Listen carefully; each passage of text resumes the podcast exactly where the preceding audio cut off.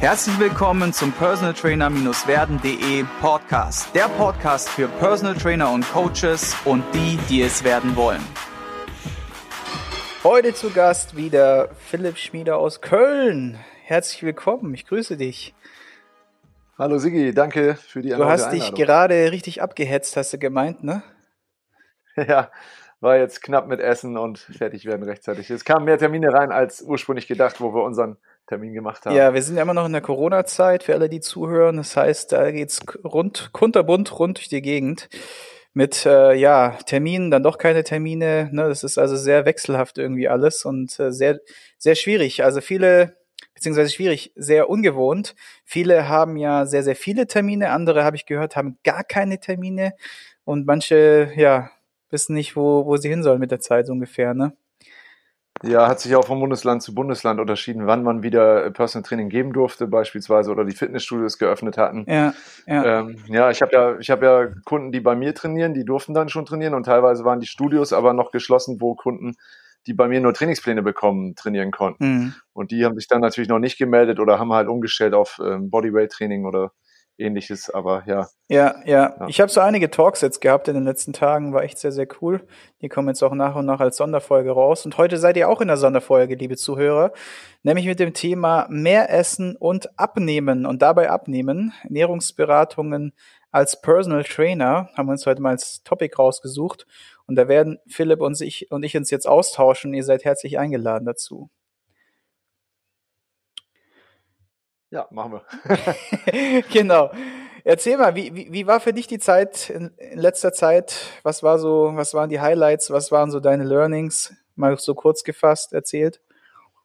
Ja, was wahrscheinlich viele äh, sich gewundert haben, wie, wie schnell sowas geht mit dieser äh, Pandemie oder was für wahnsinnige Auswirkungen das hatte dass da jemand die falsche Fledermaus gegessen hat oder wie auch immer, mhm. wie es jetzt passiert ist. Aber wie schnell sich sowas heutzutage schon äh, um die ganze Welt verbreitet und ja, was das jetzt auch für drastische Auswirkungen auf die Wirtschaft hatte, das äh, hätte sich wahrscheinlich jemand im Januar noch gar nicht so schnell so träumen lassen. Mhm. Und im März auf, auf einmal äh, sind alle mit Mundschutz rumgelaufen und so weiter. Ähm, ja, war schon, war, war mal krass, sowas mitzuerleben. Und jetzt irgendwie. für dich persönlich? Ja, ich, also auf, abgesehen von der Arbeit hatte das zum Glück äh, in meinem Umfeld keine Folgen, dass jetzt jemand krank war oder, oder irgendwie davon betroffen wurde. Ähm, ich kenne eine einzige Person, die daran wohl verstorben ist. Das stand zumindest in der Zeitung. Den kannte ich auch nur flüchtig aus dem Restaurant, den Chef. Ja. Ähm, wo Und ich, aufs Business jetzt bezogen meinte ich eher. Also wenn du jetzt sagst, so, was war so dein Learning? Was war so dein Highlight in der Zeit? Schwierig, also weil es, es ging auch nicht so richtig, dass man das alles online umstellen konnte, also dass man die Kunden dann jetzt online alle betreut hat, weil die eben ja nicht trainieren konnten in den in den Studios. Ne? Mhm. Also man konnte nicht so gut. Äh, ich bin jetzt ja nicht weltweit tätig. Ich hatte jetzt und selbst weltweit wäre es noch ein Problem gewesen, weil ja fast überall Shutdowns waren. Ähm, also ich hatte dann weniger Kunden zu betreuen, deutlich weniger, die dann überwiegend zu Hause noch trainiert haben oder halt ja, ein Home Gym hatten mhm. oder halt laufen gegangen sind. Ähm, aber äh, ja, die Studios wo die Kontinente waren halt alle zu und von daher lag das bei vielen brach. Was hast du angefangen ja. mit deiner schönen Freizeit oder Zeit, die äh, übrig ich, war? Ja, ich hatte äh, endlich mal Zeit, paar Seminare noch durchzuarbeiten, die ich, die ich gemacht habe und auch neue äh, Online-Seminare durchzuarbeiten und habe geschrieben. Ich schreibe immer viele Artikel und äh, ja, auch an Büchern arbeite ich mit und da habe ich auch schon weitergearbeitet. Also langweilig ist mir nicht geworden in der Zeit. Cool, okay. Und wie kam es zu deiner Schreibertätigkeit? Also überwiegend wegen deinem Blog wahrscheinlich, ne? Ähm, richtig, ja, genau. Ich habe irgendwann, ich war, glaube ich, 2014 hatte ich den ersten Artikel geschrieben. Äh, Kniebeugen, die Fakten hieß der und der, der lief, also das ist immer noch, glaube ich, das ist wie so ein One-Hit-Wonder. Ja. Wenn du hast jetzt ein, ein Mega-Hit am Anfang der Karriere und den kriegst du nie wieder getoppt, so ungefähr. Ja. Also es war echt und ist immer noch, glaube ich, der erfolgreichste Artikel. Ähm, und der war echt, also der, der hat sehr, sehr große äh, Reichweite gehabt. Und dann haben halt viele Leute gesagt, so, ey, schreib doch mal mehr, das kannst du gut und so super, wie du das erklärt hast, hat mir das noch keiner erklärt mit der Kniebeuge und den Knien und der Gesundheit der Knie. Ja, und dann kam es dazu, dass ich auch für andere Leute geschrieben habe und äh, Artikel für andere Seiten. Functional Trainingsmagazin zum Beispiel habe ich auch was geschrieben, ein paar Artikel. Cool. Findet ihr online dann und äh, in den Zeitschriften gab es auch schon ein paar. So ist das, hey. Ja, ich habe echt also viel er erlebt, viel gesehen, viel gehört. Ist gerade gestern habe ich mit so einem Newcomer ähm, ge kurz gechattet und der wird jetzt auch in einer Sonderfolge zu Gast sein und der hat sein Online-Business von null in die Explosion gebracht. Also als Newcomer im, im, im Fitnessbereich, als Coach. Und wie er das gemacht hat, äh, werden wir dann mal bequatschen in der Sonderfolge demnächst. Also es ist auch äh, sehr interessant. Also online hat tatsächlich äh, sehr viel auch geboomt und, und, und viele haben sich auch jetzt langsam schlau gemacht und gemacht und getan. Also richtig cool. Ich habe auch die Zeit genutzt, um noch einen YouTube-Workflow zu machen. Also für alle, die darüber nachdenken, ihre Findbarkeit bei Google zu optimieren, ist ja ein Weg, dass man seine Findbarkeit bei YouTube erstmal verbessert und dadurch in die Google-Suche kommt, was gar nicht, was viele gar nicht den Weg haben. Und äh, wie du selber sagst, diese One-Hit-Wonder, die kommen auch durchaus äh, sehr, sehr gut regional über YouTube zustande. Und das wissen viele gar nicht. Und damit habe ich mich sehr, sehr krass die letzten Monate auseinandergesetzt und bin jetzt gerade dabei, so diesen, diese ganze Sache in eine Schritt für Schritt oder Klick für Klick Anleitung zu bringen, so dass es jeder dann nachbilden kann. Und ich nutze dann auch die echten Zahlen aus unseren Clubs. Also es wird dann echt spannend, weil ich dann so zeige, wie ich eine Kampagne schalte bei Facebook, wie ich die auswerte, wie, wie ich die Leute dann von A nach B schiebe und so weiter und wie wir dann die ganzen auch Calls machen bei uns in den Studios und so. Da können die Leute echt viel lernen. Ich bin mal gespannt, äh, wie das ankommt. Da, da habe ich relativ viel Zeit dran gesessen und wir haben natürlich auch an einem Personal Trainer werden Buch weitergeschrieben, was jetzt auch hoffentlich bald äh, ja in die Finalisierung geht dann auch. Ne? Ja. Ja, gute Sache. Das ist für viele Trainer sicherlich interessant, wie du die Ads da bei Facebook schaltest und so weiter. Also äh, geht da noch was bei Facebook? Ja, total. Also, also das wird komplett unterschätzt. Weißt du, das Ding ist ja, dass die Leute denken, weil jetzt, keine Ahnung, so ein paar äh, ja, Jugendliche oder junge Erwachsene sich von irgendeinem, so von so einem YouTube oder Ad-Guru, Facebook-Ad-Guru, sich so eine Wochenendschulung gegeben haben für ein paar hundert Euro, dass sie dann jetzt selber Marketing-Gurus sind. Ich meine, das funktioniert ja auch zum, zum Teil. Nur das ist ja meistens so, äh, weißt du, so einer, der, der dann erzählt, so, ja, hier, ähm, wie du in, keine Ahnung, in wenigen Wochen 10.000 Euro passiv verdienen kannst. Da ja. werde ich dir beibringen, du als Personal Trainer, ne, weil sie dann halt, wie gesagt, die Personal Trainer, die ja totale Nulpen sind im, im Online-Marketing, also die meisten, die ich kenne, machen da entweder gar nichts oder nur wirklich äh, Schul, Schul, Schul, äh, erste Klasse Niveau so ungefähr oder Kindergartenniveau. Und äh, die haben halt gemerkt, okay, die sind da voll hinten dran. Die Fitnessbranche ist voll der Markt, ja, wo man auch richtig geil Ads schalten kann, auch die auch gut funktionieren. Und haben sich dann natürlich mit ihren Ads dann auf die ganzen Coaches gestürzt. Und da sind halt auch viele dabei, die überhaupt gar keine Ahnung haben, wie das regional, lokal funktioniert und wie das Fitness-Business generell funktioniert, sondern die haben halt, wissen halt einfach, wie man eine Ad schaltet und haben dann und weißt du, und basteln sich dieses Gerüst so, dass jeder, der aus der Fitnessbranche denkt, boah, krass, es ist extra für Personal Trainer abgemünzt. Und dabei ist es im Grunde derselbe Salat, den sie halt irgendwo auf so einer Wochenendschulung gelernt haben und den dann halt einfach raushauen. Und das halt auf die Zielgruppe Personal Trainer dann, ne, und Fitnessstudios. Und davon haben wir ja in letzter Zeit sehr viel gesehen auch, ne, online. Ja, ja, ich kriege auch äh, wöchentlich solche Anfragen von so Anfang, Anfang 20-Jährigen. Äh, die fragen, ob, ob ich noch Kunden gebrauch, gebrauchen kann. So, ne? Die haben auch alle denselben, die haben denselben Spruch, glaube ich, alle der, dieselbe Leier. Immer, so wie die ganzen. So, hast du noch Platz für weitere Kunden? Ja, genau. Also. so wie die ganzen Multilevel-Nasen, die mir auch alle auf den Sack gehen mit ihren Wundershake. Äh, weißt du, wo, sie denk, wo ich mir denke, so, Junge, wenn du wirklich gut wärst, ja, dann würdest du dich erstmal professional äh, informieren, wer ich überhaupt bin ja, und dann nicht so eine ja, ja. 0815 Anfrage stellen, so ein bisschen individualisiert, dann hätten, würden die ja teilweise ja wirklich Erfolge damit generieren und die Leute würden drauf anspringen. Das ist alles Copy-Paste. Aber diese ja. Copy-Paste-Scheiße, eh. Wobei, die sind ja wirklich Oder gut geworden. Freundschaftseinladungen bei Facebook und dann direkt hier äh, Seite liken und, und äh, die nächste Anfrage schicken. Ja. Oder direkt, direkt verkaufen wollen und so. Ja, ja, ja, echt übel. Raus, raus blockieren. Also da gibt's richtig. Aber das äh, meinte ich wegen Facebook. Ich wollte nicht die Ads schlecht reden, aber ich dachte, Facebook ist eher so auf dem absteigenden Ast im Vergleich zu Instagram jetzt oder so. Ähm, ja, weil da, also ich zum Beispiel, ich nehme Facebook nur noch als sehr negativ wahr, weil dort nur noch gestritten wird irgendwie. Ja. Ich habe das schon äh, mit so einer, so einer App ausgeschaltet auf meinem Laptop, dass ich gar nicht mehr den Feed sehen kann. Ja. Ich nutze das nur noch, um in bestimmten Gruppen äh, mich auf dem Laufenden zu halten oder so. Ja, das, das ähm, checken die ja, auch. Facebook pusht ja die Gruppen ja am allermeisten jetzt so, ja. weil die checken, dass das noch funktioniert. Alles andere ist halt mehr oder weniger äh, verseucht.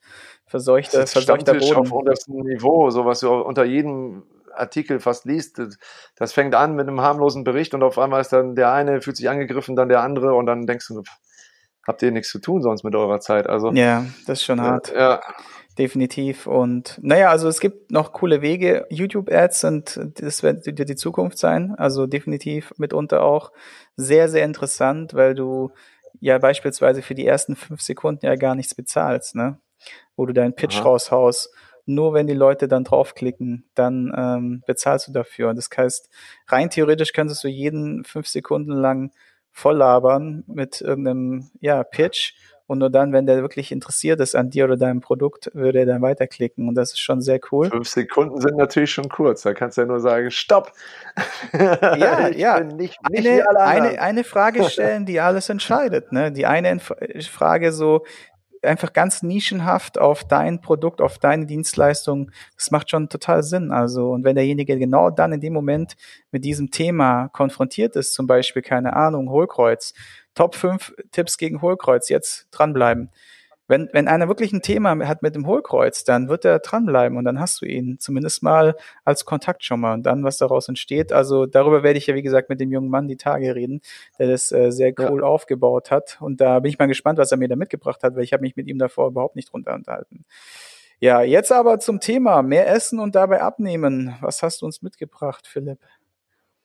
Ja, genau. Das ist ähm, im Prinzip auch das Motto, was ich habe oder was ich meinen Kunden gerne mitgebe, dass sie langfristig deutlich mehr essen äh, können werden, wenn sie, wenn sie trainieren und wenn sie sich richtig ernähren, als sie das vorher getan haben. Also viele von meinen Kunden, und das könnt ihr auf meiner Seite sehen bei den Vorher-Nachher-Bildern, ähm, die haben auf dem Vorher-Bild, wo sie halt dick waren, äh, deutlich weniger gegessen, also was die, sowohl was die Frequenz angeht, auch wenn man es runterrechnen würde auf die Kalorien, weniger Kalorien gegessen als auf dem Nachher-Bild obwohl sie dort natürlich deutlich äh, schlanker sind, weil, äh, das wissen wir ja auch, dass die Muskelmasse halt mehr Kalorien verbrennt und den, den Stoffwechsel erhöht und weil sie halt auch ihren Stoffwechsel negativ adaptiert hatten in der, in der Phase, wo sie so schnell zugenommen haben.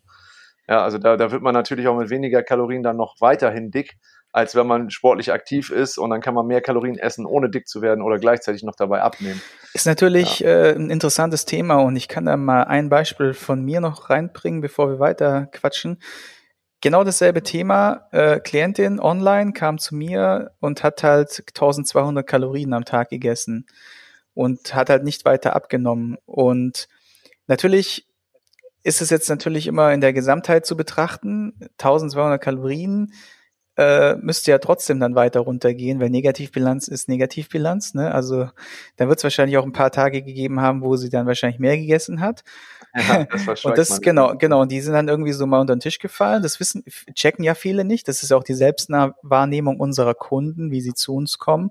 Diese, die immer sagen, ja, ich esse ja überhaupt nichts und lasse sie mal ein Ernährungsprotokoll ausfüllen und dann siehst du auf einmal, hups, äh, den Riegel habe ich vergessen, das Getränk habe ich vergessen und schwuppdiwupp. Das Wochenende vergessen. Das Wochenende äh, ist noch gar nicht, gar nicht auf der Liste gewesen. Heute hat mir eine Klientin geschrieben, ja, ich werde jetzt die nächsten zwei Tage keine Essensbilder schicken, da bin ich auf einer Beerdigung und auf einem Kindergeburtstag.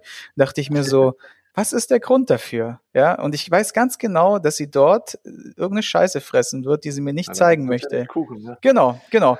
Und das ist genau der, der Punkt, wo wir als, als, als Coaches dann eingreifen dürfen und unserem Kunden mehr Bewusstsein geben. Und ich habe sie dann hochgeschraubt mit den Kalorien, habe ihr aber trotzdem gesagt, Protokoll liefern. Ich will sehen, was du an Lebensmittel isst, damit ich weiß, wie diese Kalorien dann auch zu, zustande gekommen sind. Weil, wie gesagt, wir können ja relativ schnell mit einem Snickers-Riegel mal äh, 350, 400 Kalorien zu uns nehmen, haben dabei allerdings nicht viel Masse bewegt oder nicht viel gute Nährstoffe aufgenommen. Da kommen wir ja wahrscheinlich auch noch im Verlauf mit zu, drauf zu sprechen, ne?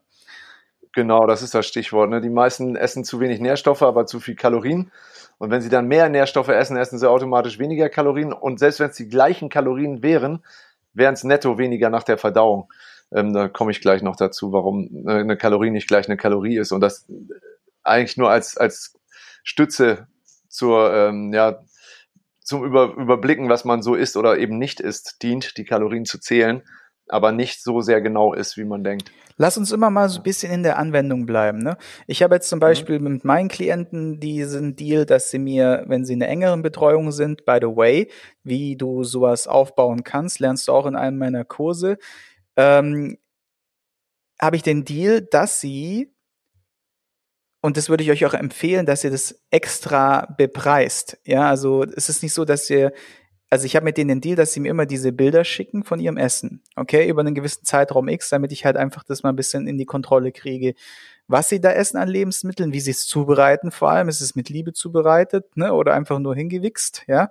Das spielt ja auch eine Rolle, ob die Essen schmeckt oder nicht schmeckt, ne, wie bereitest es zu, wie würzt du es, etc. pp. Und da kann man schon sehr, sehr viel erkennen, wie so das Verhalten, das, die, die Gewohnheiten der Menschen sind. Das ist der zweite Grund, warum ich es mache.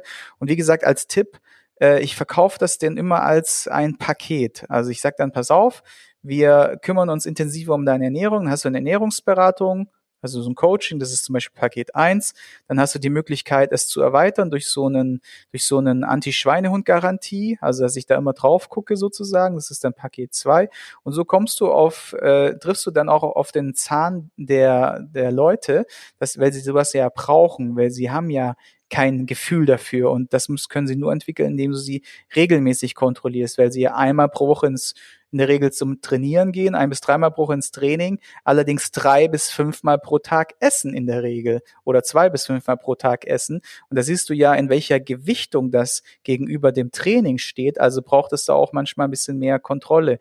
Und das könnt ihr euch auch in der Form durch diese Art und Weise ja auch vergüten lassen. Also macht da nicht einfach alles umsonst, dass ihr dann sagt, hey, ja, das ist dann einfach inklusive der Ernährungsberatung oder ihr packt es dann halt in den Preis mit rein.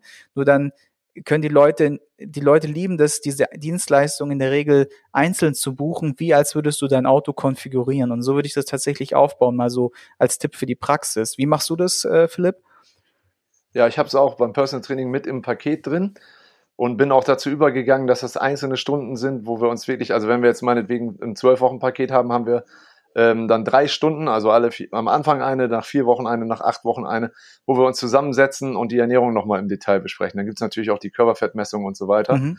Ähm, und das habe ich gemerkt, ist nötig, weil wenn ich mit den Kunden einfach sage, hey, wir machen das mal so zwischen Tür und Angel geht's unter. Exakt. Und äh, oder die Leute sagen, na, lass es heute mal nur trainieren. Lass mal heute lieber nicht über Ernährung sprechen, weil sie dann die Schritte vom letzten Mal nicht umgesetzt Exakt. haben. Exakt. Und äh, das mache ich mittlerweile mit den Personal Training Kunden genauso wie mit meinen, also ich nenne die Messkunden, die die nur einmal im Monat kommen und einen Trainingsplan bekommen und die Ernährung. Da ist das automatisch so. Wir sprechen überwiegend über die Ernährung, dann gehen wir noch die Übungen vom Trainingsplan durch und besprechen da noch alles. Aber da ist jedes Mal der nächste Step, was machen wir bei der Ernährung, wie passen wir die äh, Makronährstoffe an oder was auch immer und dann Genau, dann läuft es oft viel besser als äh, bei den Personal Training Kunden, die das dann immer wieder rausschieben und sagen, ah, nee, heute schlecht. Absolut. Vor allem sehen die keine Wertigkeit darin. Weißt du, die sagen sich so, ja, ja. Äh, wenn mir jemand eine Übung erklärt, ne, dann äh, ist gut, weil dann weiß ich, dann weiß ich, wie ich es machen muss und ich kann mich nicht verletzen. So, das ist dann deren Logik, die sie sich, wie sie es dann erklären. Bei, bei der Ernährung sagen die sich, ah, ich weiß ja, was gesund ist und was nicht gesund ist. Ich weiß ja, hier Salat ist gesund, Currywurst mit Pommes ist nicht gesund. Das brauchen wir jetzt, brauchen wir keine erklären. Da, aber das Thema ist viel komplexer, als die meisten Leute sich das ausmalen und auch meistens noch viel gesellschaftskritischer oder schwieriger zu behandeln, weil wenn sie ins Training kommen, dann wissen sie, okay, der Trainer ist da und Training, das bedeutet automatisch schwitzen, äh, Disziplin, ne, sich anstrengen. Aber in der Ernährung, wer will sich da schon anstrengen? Ja, die wenigsten ja. haben dieses Commitment dazu, dass sie sich dort ein bisschen disziplinieren. Und deswegen ist es umso wichtiger, dass wir als Coach da diese Rolle einnehmen. Und ich kann das tatsächlich auch genauso wie du sagst bestätigen. Als ich früher nur Coachings gegeben habe und am Anfang oder zwischendrin mal eine Ernährungsberatung und dann die Leute laufen lassen habe, die Quote war deutlich schlechter, wie wenn ich, wie wenn du, so wie, also wie ich es dann auch damals umgestellt habe, die Leute regelmäßig wirklich in die in die Verantwortung nimmst und auch fest terminierst dafür ne, und da eine hohe Priorität auch drauf legst, ja. Ja, dieses Terminieren ist ganz wichtig. Ähm, dann wissen die Leute halt, in vier Wochen werden wieder meine Speckfalten eingeklemmt und gemessen. Und wenn die dann dicker geworden sind, dann muss ich, muss mir anhören, ne, dass ich was nicht umgesetzt habe oder muss mir die Frage gefallen lassen, woran es liegt. Und das wollen die natürlich auch nicht unbedingt. Ähm, deshalb ist es wichtig. Das ist wie mit dem Training. Ich habe auch Kunden, die kommen nur zum Personal Training, weil sie es halt terminiert haben und die würden sonst nicht alleine gehen, obwohl sie natürlich das Geld hätten, ins Fitnessstudio zu gehen oder so. Aber die wissen halt, wenn das bei mir im Kalender steht, dann wird es rausgedrängt durch irgendein Meeting oder irgendein Call, aber wenn da steht Training mit Philipp, ja, dann muss ich dem noch irgendwie rechtfertig, äh, mich dem gegenüber rechtfertigen. Und dann wird's halt nicht verschoben, das Training. Ja, absolut. Und dann, dann kommen sie halt auch, ne? Ja. Also, was haben wir jetzt schon mal mitgenommen? Nummer eins, nutze, also lass dir, lass dir dein, de, deine Ernährungscoachings oder diese Betreuungskomponenten, pack sie in Pakete und äh, bepreise das Ganze und lass dir das bezahlen. Tipp Nummer zwei, hohe Priorität auf Ernährung und Tipp Nummer drei, terminiere das Ganze, damit auch Zugzwang hinten dran ist für den Kunden. Ne? Ja. Was hast du noch für Tipps für die Umsetzung? Umsetzung von der Ernährung meinst du? Oder? Ja, Ernährung genau. oder Beratung, alles, was so in dieses nee, Themenfeld reingeht, so. So war mit der Ernährung, ich würde immer einen Step-by-Step-Ansatz machen. Also nie so äh, hinsetzen und dem dann zwei Stunden lang erklären, ab morgen isst du so und dann den kompletten Low-Carb-Plan ausarbeiten mit dem, weil das wird derjenige wahrscheinlich nicht lange durchhalten. Ich bin immer ein sehr großer Freund von dem besser als vorher Ansatz und da reichen schon kleine Veränderungen, wie zum Beispiel nur eine Mahlzeit, im Beispiel jetzt das Frühstück zu ändern. Mhm. Und dann, wenn, wenn der vorher nicht gefrühstückt hat, der Kunde beispielsweise, was viele machen in Deutschland auch, ähm, wahrscheinlich weltweit auch. Und ich gebe dem Frühstück, wo ein bisschen Protein und gesunde Fette drin sind und wenig Kohlenhydrate, damit der Blutzucker nicht direkt Achterbahn fährt. Und dann hat derjenige mehr Protein, hat mehr gesunde Fette. Klar sind das auf dem Papier erstmal mehr Kalorien, aber das wird zu weniger Blutzuckerschwankungen führen, zu, zu weniger Heißhungerattacken mittags rum oder, oder in der Zwischenzeit zwischen Frühstück und Mittag. Und am Ende vom Tag wahrscheinlich in weniger Gesamtkalorien Plus er hat mehr oder sie haben, haben mehr die äh, Möglichkeit, Muskeln aufzubauen mit mehr Proteinen und ja, einfach ähm, ja, mehr Energie und sind fitter. Und dann kommen die ersten Erfolge und dann wird man bereiter sein, die nächste Mahlzeit auch zu ändern und dann die nächste Mahlzeit und dann die Snacks und so weiter. Mhm. Ja. Also auf jeden Fall guter Tipp, das Ganze in besser wie beim letzten Mal oder besser wie zuvor äh, in das System zu bringen, bin ich auch ein größer Fan. Das wäre nichts anderes, wie wenn du sagen würdest, dass du es in kleine Steps halt packst, ne? Ja, genau, Mikro-Step, Step by Step. Als Beispiel, äh, ich hatte jetzt einen Kunden, der, der fährt nach Holland am Wochenende und äh, trinkt da was mit Freunden. Und dann hat er gesagt, ja, ich kann jetzt ja nicht, wenn die 14 Uhr anfangen, kann ich nicht anfangen, da meinen mein, mein Rum-Cola zu trinken. Selbst wenn es Cola Zero ist. Ich hatte ihm den Tipp gegeben, nimm wenigstens Cola Zero. Dann habe ich ihm gesagt, okay, dann holst du dir glutenfreies Bier, das gibt es mittlerweile auch. Und dann holst du dir eine Sprite Zero und dann machst du dir dann ein Alzerwasser davon. Das hat halt sehr wenig Kalorien. Ich glaube, ein Bier hat 140 Kalorien oder sowas. Ja, und dann äh, mit, mit Sprite Zero sind null Kalorien gemischt. Hast du nur 70 Kalorien und dann kannst du auch schon mal ein bisschen früher ein bisschen mehr trinken. Es ist nicht optimal, aber es ist besser als vorher, wo, wo dann die Sprite mit Zucker und das Bier mit Gluten drin war zum Beispiel. Mm, ne? Mm. Und ähm, Perfektion ist sowieso eine Illusion, aber wenn es besser als vorher ist, dann kann es ja nur vorwärts gehen. Und dann erleben die Leute Erfolgserlebnisse und das, ja, führt zu weiterer Motivation. Absolut. Also das sind Kleinigkeiten, die tatsächlich die Welt verändern. Wir haben zum Beispiel jetzt festgestellt, dass wir einen Senf gekauft haben, der auf 100 Gramm 150 bis 250 Kalorien weniger hat. Muss dir mal vorstellen, ja. Ein Senf. Ja, das ist, ja. Was ist denn in anderen Senf drin, dass da so viel Kalorien drin sind? Ist da Zucker mit drin oder was? Also ich habe keine Ahnung. Also es war auf jeden Fall äh, haben wir die mal verglichen Oder? mit einem Senf von einem Coachy von uns. Und ich, ich, ja. ich habe jetzt das Produkt nicht im Kopf mehr. Nur süßer Senf. ja, es ist halt, es ist halt heftig, weißt du so. Und auch wenn es auch wenn es nur 50 oder 70 Kalorien am Ende sind, ja, äh, sind ja akkumuliert über die Tage, über die Wochen, sind es ja riesen, riesen Dinger, ne? Und geschmacklich ist der sogar noch besser gewesen. Also wir haben den dann getestet für uns selbst erstmal. Das war unser Produkt und haben den halt abgeglichen mit den von unseren Coaches. Und da war halt eins dabei, wie gesagt, mit richtig, mit deutlich mehr Kalorien. Ich weiß nicht, ob es 150 oder 250 waren, also war richtig ordentlich. Und, ähm, und dann haben wir halt geguckt, äh, wie der schmeckt und, und haben den halt empfohlen und die hat den dann ausprobiert und hat gesagt, hey, das ist grandios. Also das heißt ja nicht unbedingt weniger Kalorien gleich weniger Geschmack. Ne? Das ist ja auch eine Sache, nee. die viele denken. Ja. Das ist es. Also viele haben auch einfach eine falsche Vorstellung, dass gesunde Ernährung, da stellen die sich dann Salat und, und Hähnchenbrust oder Brokkoli und Hähnchenbrust vor. Ja, genau. So, wenn ich zum Italiener gehe, dann ja. muss ich jetzt einen Salat mit Hühnchenbruststreifen essen. Und alle anderen dürfen Pizza und äh, Pasta schlemmen. Was wäre so ja, dein ich mein, Tipp so, wenn du jetzt jemanden zum Italiener schickst? Weil ich habe da auch ja, so zwei, Salat. drei. Salat essen. genau. Nee, äh, ich hatte dich unterbrochen, erzähl, du hast da deinen. Ja, ich hätte da auch so ein, zwei Tipps. Nur was sagst du zu denen? Weil es ist ja so der Klassiker, äh, Familie geht zum Italiener oder Geschäftsessen beim Italiener, was esse ich? Ja, ich empfehle meinen Kunden immer, dass sie dann, also sich vom Kellner schon mal direkt sagen, kein Brot bringen bitte. Also nicht das Weißbrot direkt schon zum Einstieg wenn es denn geht. Ja. Und dann halt, äh, wenn, äh, ich sag mal, wenn es ein Geschäftsessen ist und es wird Alkohol getrunken und man hat da diesen Gruppenzwang so ein bisschen, ja, jetzt bin ich der Spaßverderber, wenn ich nichts trinke, dann trinke halt einen Rotwein, aber dann verzichte dafür auf den Nachtisch zum Beispiel. Ja, dass nicht unbedingt alle Kalorien reinkommen, die, die jetzt schon keinen Nährwert haben. Also Alkohol und dann noch Zucker hinten dran. Ja. Und was die Speisenauswahl angeht, da empfehle ich ja, dann nimm da halt einfach so ein Scalopine oder wie heißt es, dieses Kalbschnitzel oder irgendwie Fleisch vom Italiener mit, mit äh, Gemüse dazu und eben nicht unbedingt die Pasta oder so und oder mal Risotto oder so. Es muss, weil mit Gluten haben wirklich viele Leute Probleme. Pasta, Pizza ist da jetzt nicht optimal bei den meisten. Und ähm, ja, dann halt sich eher an dem, an dem Gemüse und dem Protein satt essen. Was auch, was ich auch cool finde als Alternative, wenn die unbedingt Pasta oder was Nudelartiges wollen, sind so Nocchis heißen die so Gnocchis, ne? Ja, ja. Auf Kartoffelbasis mit einfach mit einer leichten. Tomatensauce. Schmeckt richtig geil und hat auch nicht so viel ich oft, Kalorien. ja, ja. Ja, die esse ich oft und gerne auch, genau. Und ähm, ja, die sind mal im Mehl bestäubt so ein bisschen, aber die Dosis macht das Gift, sage ich mal. Das ist Genau. was anderes, als wenn die komplette Nudel aus, aus Weizenmehl besteht.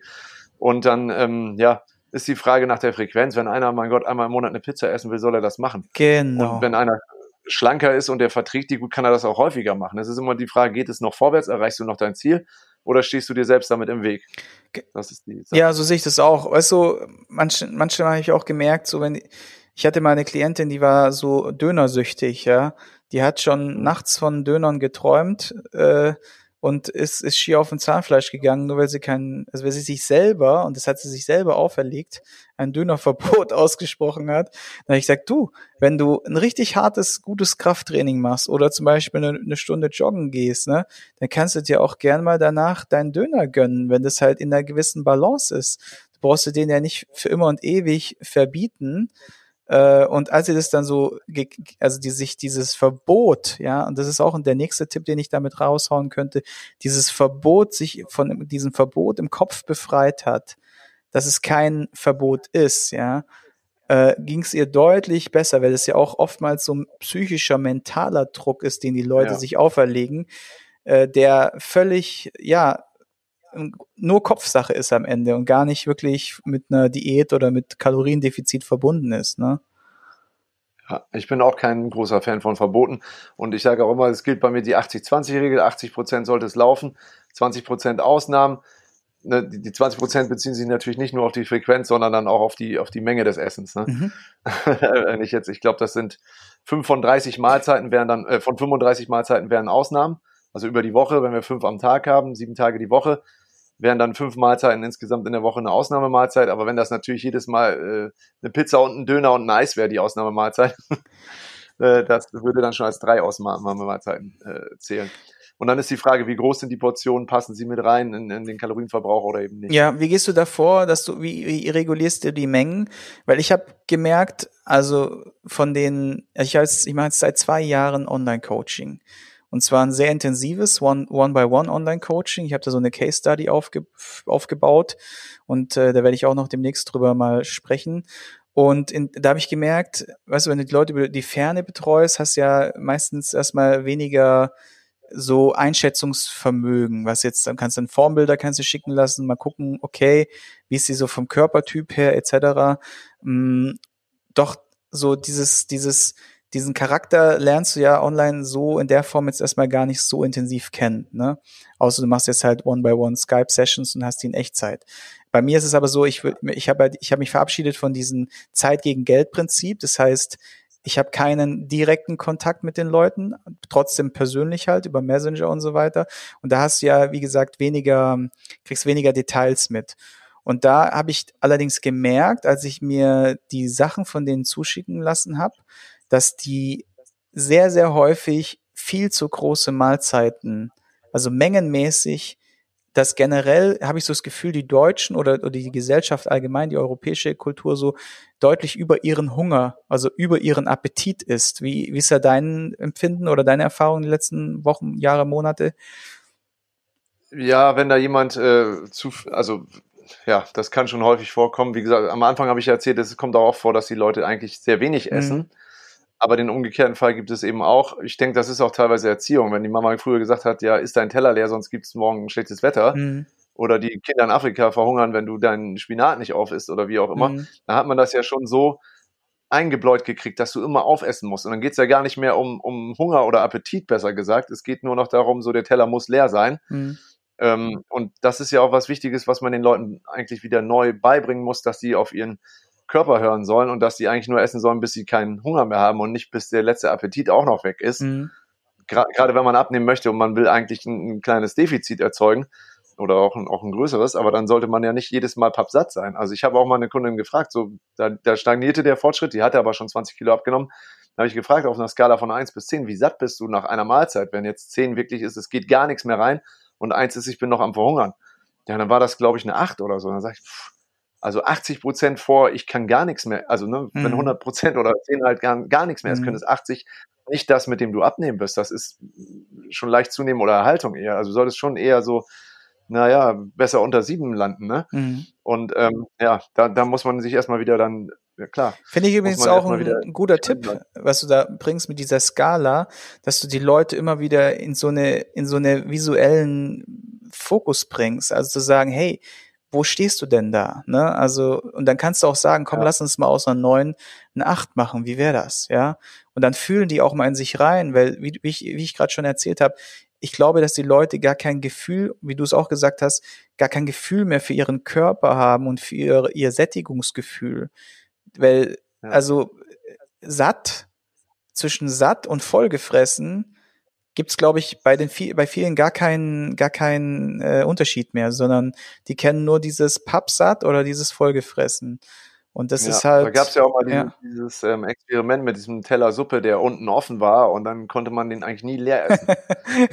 ja, okay. Die Leute, die haben halt, Wer macht denn sowas? diesen Teller hatten. Ja, ich stelle mir das gerade so vor. Und, ja, die haben dann halt äh, natürlich viel mehr gegessen, als die, die den Teller wirklich äh, leer essen konnten. Ja, haben die das auf also, Kamera aufgezeichnet? Das würde ich mir gerne angucken. Auch mal gerne gesehen, so das Fass ohne Boden. Ähm, ja, also man neigt zum Overeating, wenn die Menge, die man hat, unbegrenzt ist. Mhm. Also wahrscheinlich ist das evolutionär so in uns drin, weil früher war es halt so, du hattest die Gelegenheit, Kalorien zu bekommen, dann musstest du die nutzen. Wer weiß, wann es wieder welche gab. Mhm. Und äh, da waren ja sogar evolutionär die Leute im Vorteil, die leicht Fett gespeichert haben, weil mhm. die einfach bessere Vorräte anlegen konnten und nicht so schnell verhungert sind wie jemand mit einem schnellen Stoffwechsel, ähm, der mehr verbraucht hat sozusagen. Ja, absolut. Aber in der heutigen Zeit, wo die Kalorien quasi unbegrenzt verfügbar sind rund um die Uhr, da ist das dann evolutionärisch, äh, evolutionär eher ein Nachteil. Jetzt, genau, jetzt hast du, jetzt hast du mal einen coolen Gimmick, die Skala mit dieser Sättigung reingebracht, um die Leute zu hinterfragen. Wie hinterfragst du die Leute noch? Was ist, wenn es nicht mehr läuft? Was ist, wenn es nicht mehr läuft? Was, was machst du dann noch? Welche, welche Register ziehst du dann noch bei deinen Klienten? Ja, ich mache immer die Hautfaltenmessung, wo ich auch sehe dann, welche Hautfalten haben sich erhöht, also im, im Millimeterbereich, was ist jetzt angestiegen. Mhm. Sind jetzt, sind jetzt meinetwegen die Hüftfalten hochgegangen. Das lässt sich mit äh, Blutzuckerschwankungen in Verbindung bringen. Da muss man gucken, woher kommen diese Blutzuckerschwankungen. Wurden zu viel Kohlenhydrate gegessen oder wurden zu lange Pausen zwischen den Mahlzeiten gemacht, was auch wieder den Blutzucker äh, durcheinander bringt. Insgesamt müssten eigentlich zu viele Kalorien da sein, wenn man zunimmt.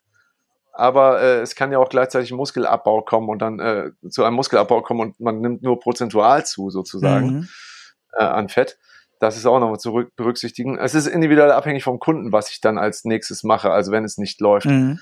Ne, ähm, und die Frage, wo steht der Kunde gerade? Haben wir schon soweit alle Anpassungen gemacht? Und ist es eher eine Frage der Konstanz in der Umsetzung? Oder klappt es schon bei dem ersten Schritt nicht, den er umsetzen soll, der Kunde? Ne? Dann ist natürlich die Frage, so wie sehr möchte der das überhaupt? Ist die Motivation der ausschlaggebende Punkt?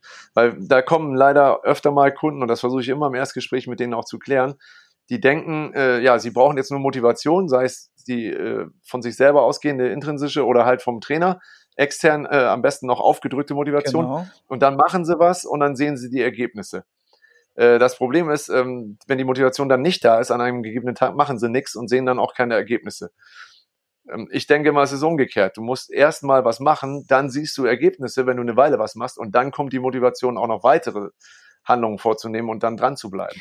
Wie gehst du mit Leuten? Da kommen manche gar nicht rein Ja. in diesen positiven Kreislauf, weil sie, weil sie zu inkonsequent die Sachen umsetzen. Okay, und was Ja. denkst du, was die Gründe dafür sind?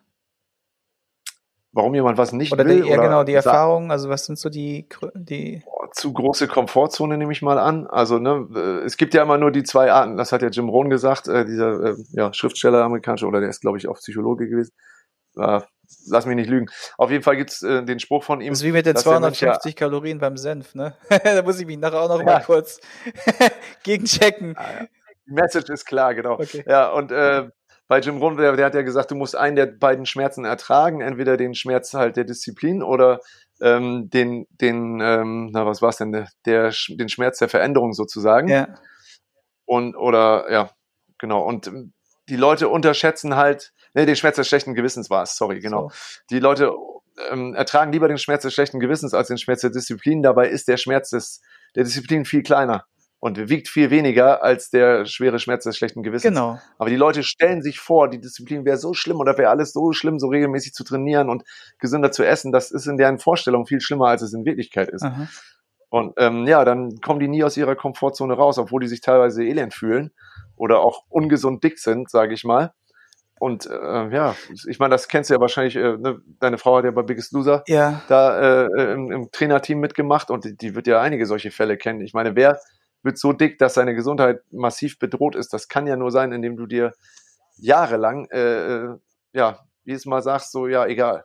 ja, also Rainer, ne? ich glaube, Fakt, also Fakt ist definitiv, dass eine Vielzahl der, also dieser sagen wir, ganz speziellen Zielgruppe definitiv äh, psychische, emotionale Kisten hat. Ne? Auf also startet Fall, von emotionalen Essen, getriggert von psychischen Komponenten, also sprich Vergangenheit, äh, schlimme Ereignisse, äh, Familien. ja. Liebes, Liebesersatz oder Ja, ja, immer, genau, ja, ja, Und das ist, das ist echt tough.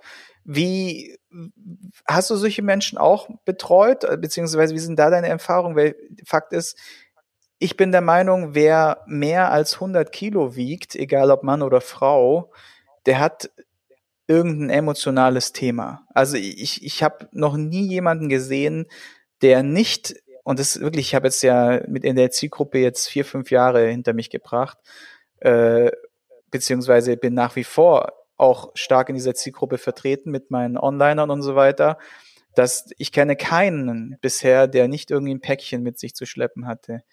Also es ist äh, schon echt äh, sehr, sehr naheliegend. Ja. Ja, das würde ich sogar nicht mal jetzt nur vom Körperfettanteil, also 100 Kilo natürlich auch nur, wenn der Körperfettanteil hoch ist. Es gibt ja auch muskuläre Ja, Leute über Logo. 100 Kilo. Ähm, aber ich würde jetzt sagen, dass das gar nicht nur eine Sache des Körperfettanteils ist. Ich glaube, wir haben alle unsere emotionalen Päckchen, die wir mit uns rumtragen. Ja, Und einige kompensieren die halt durch Drogen oder Alkohol und andere eben durch Essen oder wieder andere äh, werden sportsüchtig im Prinzip. mhm. Gibt's ja auch. Also jeder hat ja seine Pakete und bei dem einen sind sie halt größer als beim anderen. Und ich glaube auch, also was du sagst, ne, wenn das so ein hoher Körperfettanteil ist, dass er einen auch schon im Alltag einschränkt und du wirklich schon merkst, boah, es wird schwer, die Treppe hochzukommen oder ich habe, ja, irgendwie, äh, der Arzt sagt schon, passen Sie auf mit den Blutwerten und so weiter, dann ähm, ist das ja schon eine Art Selbstzerstörung. Es ist ja schon äh, ja, Selbstmord auf Raten, wenn man so möchte. Und da muss man natürlich hinterfragen, warum, warum macht das jemand mit sich, ne? absolut. Ähm, ja. ja. Das ist wie wenn, wenn, ja, trinke ich zwei Glas Wein die Woche oder haue ich mir jeden Tag eine Flasche rein? Ja, also hast du solche Fälle und wie gehst du dann damit um? Oder hast du, bist du, Ähm, ich habe einen Kunden, bei dem das auf jeden Fall ein Thema ist. Also eigentlich zwei, aber bei einem, wo es wirklich auch immer diese Süßigkeiten sind. ja, Ne, aber beim anderen wahrscheinlich auch, das erzählt er mir noch nicht. Aber, so, der, aber der eine sagt mir dann auch wirklich so von wegen, ja, ich gehe in den Supermarkt, ich kaufe die Süßigkeiten und dann sind sie zu Hause. Dann sage ich, ja, dann kauf sie doch einfach nicht. Ja, warum geht das Ja. nicht? Ja, ja, nee, und dann, die habe ich mir aber verdient, weil auf der Arbeit ist so viel Stress. Dann sage ich, du, wenn deine Arbeit wirklich so schlimm ist, dann wechsel doch den Job. Ja, Ne, wenn, wenn, wenn du dich quasi selber zerstören musst, um den, um diesen Schmerz der Arbeit auszuhalten, so ungefähr. Ne? Ähm, ja, nee, und, äh, und dann irgendwann habe ich halt auch gesagt, du, ich weiß nicht, ob ich dir da helfen kann. Red doch mal mit jemandem, einem Psychologen oder so, ne? Ist doch nicht schlimm. Ist doch auch ein Coaching, nur für den Kopf. ja, So ist doch ist nichts dabei. So braucht man sich doch nicht schämen. Ja, habe ich auch schon, das ist nichts für mich und so weiter. Also, ja, ja, wir drehen uns aber im Kreis, ne? Also, weil ich kann dir jedes Mal wieder sagen, du musst es irgendwie schaffen, Kaloriendefizit zu erzeugen. Und das geht nicht, indem du deine Kalorien nur noch in Form von Schokolade zu dir nimmst. Weil, äh, ne, also auch If It Fits Your Macos funktioniert auch nicht mit allen Macos. Ne? Ja, ja. also, ja, ja, klar. Selbst, äh, wie du sagtest, ein Snickers hat auch Fette und, und Kohlenhydrate und dann pack noch ein bisschen Gluten dazu, dann hast du auch noch Eiweiß, aber das ist alles ungesund und das wird dich niemals leistungsfähig machen, egal ob die Macros jetzt passen oder nicht. Ja. Absolut. Also in so einem Kaloriendefizit würde der auch äh, erstens nicht durchhalten und zweitens äh, auch noch krank werden. Ja. Und äh, ja. Ja, also. Nee, schwieriges, schwieriges Thema. Da bin ich dann auch irgendwo bei meinem Latein am Ende, aber ich bin auch kein, äh, wie gesagt, ich bin kein Psychiater. Also ich kann den Leuten nur sagen, was sie tun müssten, um abzunehmen. Und ich kann es hinterfragen, aber ja. Ich habe. Es muss von denen selber mm, kommen. Mm, ich habe mich da jetzt, muss ich sagen, die letzten zwei Jahre schon ein bisschen aus dem Fenster gelehnt und habe durchaus auch den ein oder anderen Rat oder Impuls gegeben, um einfach so ein bisschen die Selbstreflektierung zu kommen, was ja bei ganz vielen, finde ich, also zumindest mal was, was mein Learning war, sehr, sehr wichtig war oder sehr, sehr wichtig ist und auch dann auch wirklich gewirkt hat. Nur es ist wirklich ein ganz zäher Prozess und es geht wirklich ganz langsam nach und nach löst du diese ungesunden Glaubensmuster, Denkmuster und so weiter, löst du dann nach und nach auf und schaffst mehr Bewusstsein. Doch wenn du das dann schaffst, alter Verwalter, das ist ein Gamechanger, dann geht mal richtig die Luzi ab. Also ich habe ein paar, die haben sich so krass äh, transformiert, dass ich, dass ich sag, geil, äh, weißt du, die sind dann wie durch so eine Schule gelaufen und am Ende sind die dann ready. Die sind fertig, bereit fürs Leben. Die können dann alles, die brauchen dann keinen Trainer mehr. Und das ist auch so meine, mein, mein Anspruch, weißt du, so ich möchte ja. am liebsten die Leute so schnell wieder loswerden. Es gibt ja viele Personal Trainer, die sagen so, ja, ich, ja, Kundenbindung wichtig und so. Und ich sage immer, nee, Leute, euer Ansatz muss es sein, dass die Leute so schnell wie möglich wieder weg sind. Weil wenn sie weg sind, dann waren sie erfolgreich und dann werden sie euch weiterempfehlen, dann könnt ihr euch vor Aufträgen gar nicht mehr retten. Die Leute krampfhaft versuchen zu behalten, krampfhaft zu binden oder auch so überhaupt so in die Abhängigkeit zu bringen, ist, finde ich, einer der ganz sinnlosen, sinnfreien ähm, Züge, die, die, die ein Coach äh, an die Welt bringen sollte. Ne? Ja. Ja, also abnehmen. Ich versuche auch immer den, ja. den, den, Leuten das Angeln beizubringen, anstatt denen nur den Fisch zu verkaufen, ne? wie man Ja, so genau. Sagt. Das ist ein guter Vergleich. Aber nicht jeder will das, nicht jeder will das Angeln lernen. Und ähm, dieses, ähm, ja, was du meintest halt, dass, dass die, die müssen es ja im Prinzip wollen. Du musst ja auch mit deiner Methode, mit denen du dann ja, die dazu bringst, dass sie reflektieren und alles wieder verstehen, wie es, warum sie die Sachen tun. Im Grunde geht es für mich dann am Ende nur noch darum, will einer das wirklich? Also willst du wirklich abnehmen? Ja, kotzt sich dein Zustand so an, dass du sagst, ey, ich mach das, ich ziehe das durch, auch wenn es am Anfang schmerzhaft ist, meine Gewohnheiten zu ändern, weil wir sind ja Gewohnheitstiere.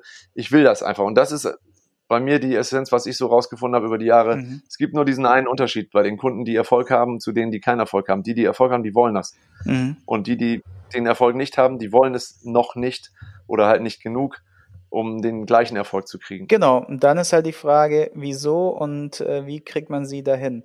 Und das ist äh, ein eigenes Thema, geht ein bisschen weg von Richtig. mehr Essen und Abnehmen. Was hast du uns dann noch so für Tipps für die Umsetzung mitgebracht? Ja, äh, und zwar, ich wollte noch ein bisschen über die Kalorien, auf die Kalorien eingehen, mhm. weil ich habe jetzt ja schon erwähnt, Kaloriendefizit muss man haben und so weiter, habe aber auch am Anfang gesagt, dass Kalorienzählen auch nicht immer äh, die Methode ist, die zum Ziel führt eben aus dem Grund, dass es relativ ungenau ist. Also Kalorien ist ja, oder eine Kalorie ist ja die im Labor ermittelte Menge an Wärmeenergie, die man braucht, um ein Grad Wasser, um ein Gramm Wasser um ein Grad Celsius zu erhöhen. Mhm. So, und das ist also eine chemische Geschichte so, und die ist nicht in allen Nahrungsmitteln immer gleich. Also selbst innerhalb der Proteine haben wir Unterschiede. Bei einer Aminosäure, äh, Cystein zum Beispiel hat nur 43 äh, Kilokalorien, sagt man ja, also 1000 Kalorien im Prinzip, aber umgangssprachlich Kalorien. Und Phenylalanin hat 6,7 beispielsweise. Also man sagt immer, ja, Protein hat 4,1 Gramm äh, Kalorien pro Gramm, aber es kann halt variieren mhm. zwischen ähm, den Aminosäuren, je nachdem, wie das äh, Stück Fleisch dann zusammengesetzt ist oder der Fisch oder was auch immer die Proteinquelle ist. Ebenso bei Kohlenhydraten, da kann das schwanken zwischen 2,5 und 4 Kalorien, bei Fetten zwischen 9,3 und 9,5 Kalorien pro Gramm. Also das heißt, selbst wenn ich jeden Tag die gleichen Makronährstoffe zählen würde, also von der Menge her, aber unterschiedliche Nahrungsmittel habe, dann habe ich eigentlich unterschiedliche Kalorien. Mhm. Und das kann teilweise drastisch abweichen. Dann kommt noch der thermische Effekt vom Essen dazu, also wie viel äh, Energie verbraucht mein Körper, um dieses Nahrungsmittel zu zerlegen im Prinzip. Und das ist auch bei Proteinen viel höher als bei den anderen beiden Makronährstoffen. Ähm, bei 300 Gramm äh, Kilo, Entschuldigung, Kalorien, äh, Protein kommen ungefähr 230 im Körper an und bei 300 Kalorien Fett oder Kohlenhydraten kommen nur so 290, äh, kommen, kommen sogar 290 nach der Verdauung an, also ein deutlich höherer Anteil.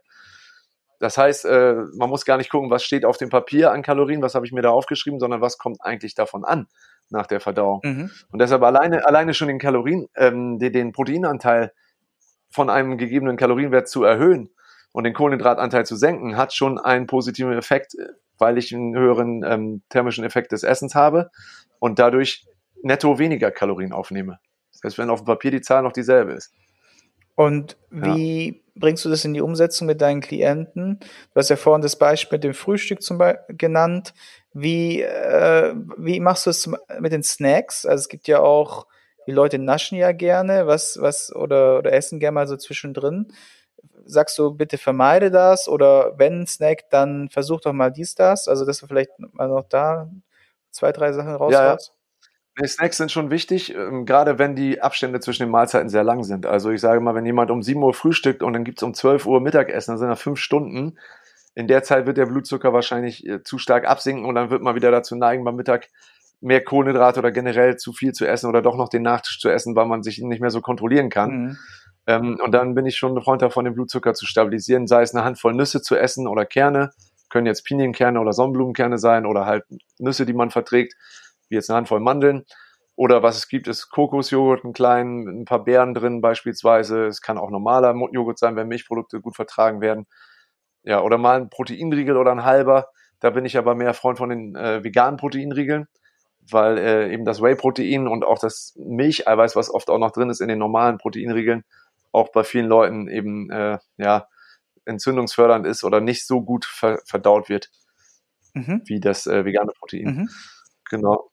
Ansonsten bin ich aber äh, schon Fan von tierischen Eiweißquellen. So, das war jetzt eher auf die Riegel bezogen, aufgrund der Verträglichkeit. Ja.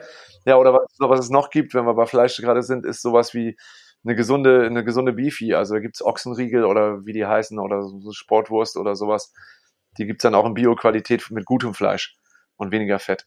Ja, ja. Also gerade wenn du solche Leute hast, die halt tatsächlich viel Fleisch konsumieren, die da merkt man dann schon, dass, dass sie damit sehr gut fahren und das auch sehr feiern. Also gerade so auch die herzhafte äh, Partie der Leute, ne? Ja, ja. Ja, und ist allemal besser als so eine abgepackte äh, Salami oder irgendwie so, so ein Aufschnitt mit, mit Nitrat, Nitrit, Pökelsalzen drin und sonst was. Ja. Ähm, ja, deswegen das Fleisch auch oft seinen schlechten Ruf hat, eben durch diese Zusätze noch, okay. die eigentlich gar nicht drin wären. Ja. Ja, und gerade bei Frauen ist es oft ein Thema, da benutze ich dann auch das Kalorienzählen manchmal, aber nicht im Sinne, also die App fürs Kalorienzählen, aber nur um Protein zu zählen. Also dass im Prinzip nur mal aufgeschrieben wird, wie viel Protein konsumiere ich eigentlich an einem Tag. Und dann kommt da oft raus, dass manche Frauen nicht mal ein Gramm pro Kilogramm Körpergewicht am Tag essen. Mhm. Und wie sollen da Muskeln wachsen? Das ist zu wenig. Also wie soll, ja, wie soll sich die Figur halt äh, ne, aufbauen? Ja, ja. Und genau, das ist ja auch genau, meistens ja. das Ziel der Frauen, wohlgemerkt, ja. Klar, ja, die denken zwar mal, sie sehen dann ja aus wie ein Bodybuilder, wenn sie Muskeln aufbauen, aber das, was den, von den Frauenmagazinen als Strafen verkauft wird, ist ja Muskelaufbau und Fettabbau. Korrekt, ja, sehr gut. Hast du noch einen finalen Tipp? Ja, ähm, Sondertipp, also ich würde es immer möglichst einfach halten. Es gibt das KISS-Prinzip ja, dieses Keep it simple and stupid. Ähm, weil letztens sagte mir noch ein Kunde, er hat, er hat so eine ja, Nahrungsmittelunverträglichkeitsuntersuchung wohl gehabt und so, und dann hat er 70 Seiten bekommen, ein Pamphlet, wie er es nannte, wo dann drin steht, wie die mhm. Ernährung aussehen soll und warum. Also ich bin froh, wenn meine Kunden mal fünf P Seiten PDF lesen mit Tipps. Also das wird mhm. sich doch keiner mhm. wirklich durchlesen, diese 70 Seiten und dann auch umsetzen können. Wenn jemand das nicht schafft, eine konkrete Umsetzung ein, einfach zu formulieren, im, im Sinne von, ist jetzt vier Wochen keine Eier so, ne, dann, äh, ja. dann ja, hat er was selber nicht verstanden wahrscheinlich. Also du hast es nur verstanden, wenn du es auch einigermaßen einfach erklären kannst, denke ich. Und das muss für die Kunden so nachvollziehbar und einfach sein, dass sie es in ihren Alltag integriert kriegen und nicht jedes Mal äh, in den 70 Seiten blättern müssen, was sie jetzt tun sollen. Genau, ja, absolut. Bin ich auch ein absoluter Fan davon. Kleine Schritte, simple Schritte statt komplexe Ernährungspläne und Verbote. Besser als vorher. Sehr schöner Abschluss. Deswegen sage ich vielen Dank für deine Zeit und für deine Infos. Und wer mehr zu Philipp wissen möchte oder aus der Region aus Köln ist, geht unten in den Beschreibungstext. Dort sind alle Infos über Philipp ähm, ja hinterlegt und ähm, Instagram und Co, dass ihr auch da mal reinschauen könnt. Und wie immer, Leute, Call to Action, wenn ihr jemanden kennt, der ja zu wenig ist oder Trainer kennt, die Ernährungsberatung machen oder selber auch in dem Bereich äh, unterwegs seid, drückt, äh, drückt auf äh, Teilen, teilt diese Folge gerne, sendet sie per Messenger, per WhatsApp, per Facebook Messenger raus an die Kollegen, an die Leute, die es betrifft und dann könnt, helft ihr uns automatisch, dass die Zeit, die wir uns nehmen, auch die richtigen Leute findet. Danke fürs Zuhören und bis zur nächsten Folge. Ich hoffe, du konntest ein paar wertvolle Impulse für dich mitnehmen. Wenn du diesen Podcast informativ findest, dann abonniere ihn doch einfach für weitere spannende Folgen. Und vergiss nie, die wichtigsten drei Buchstaben im Leben sind T-U-N.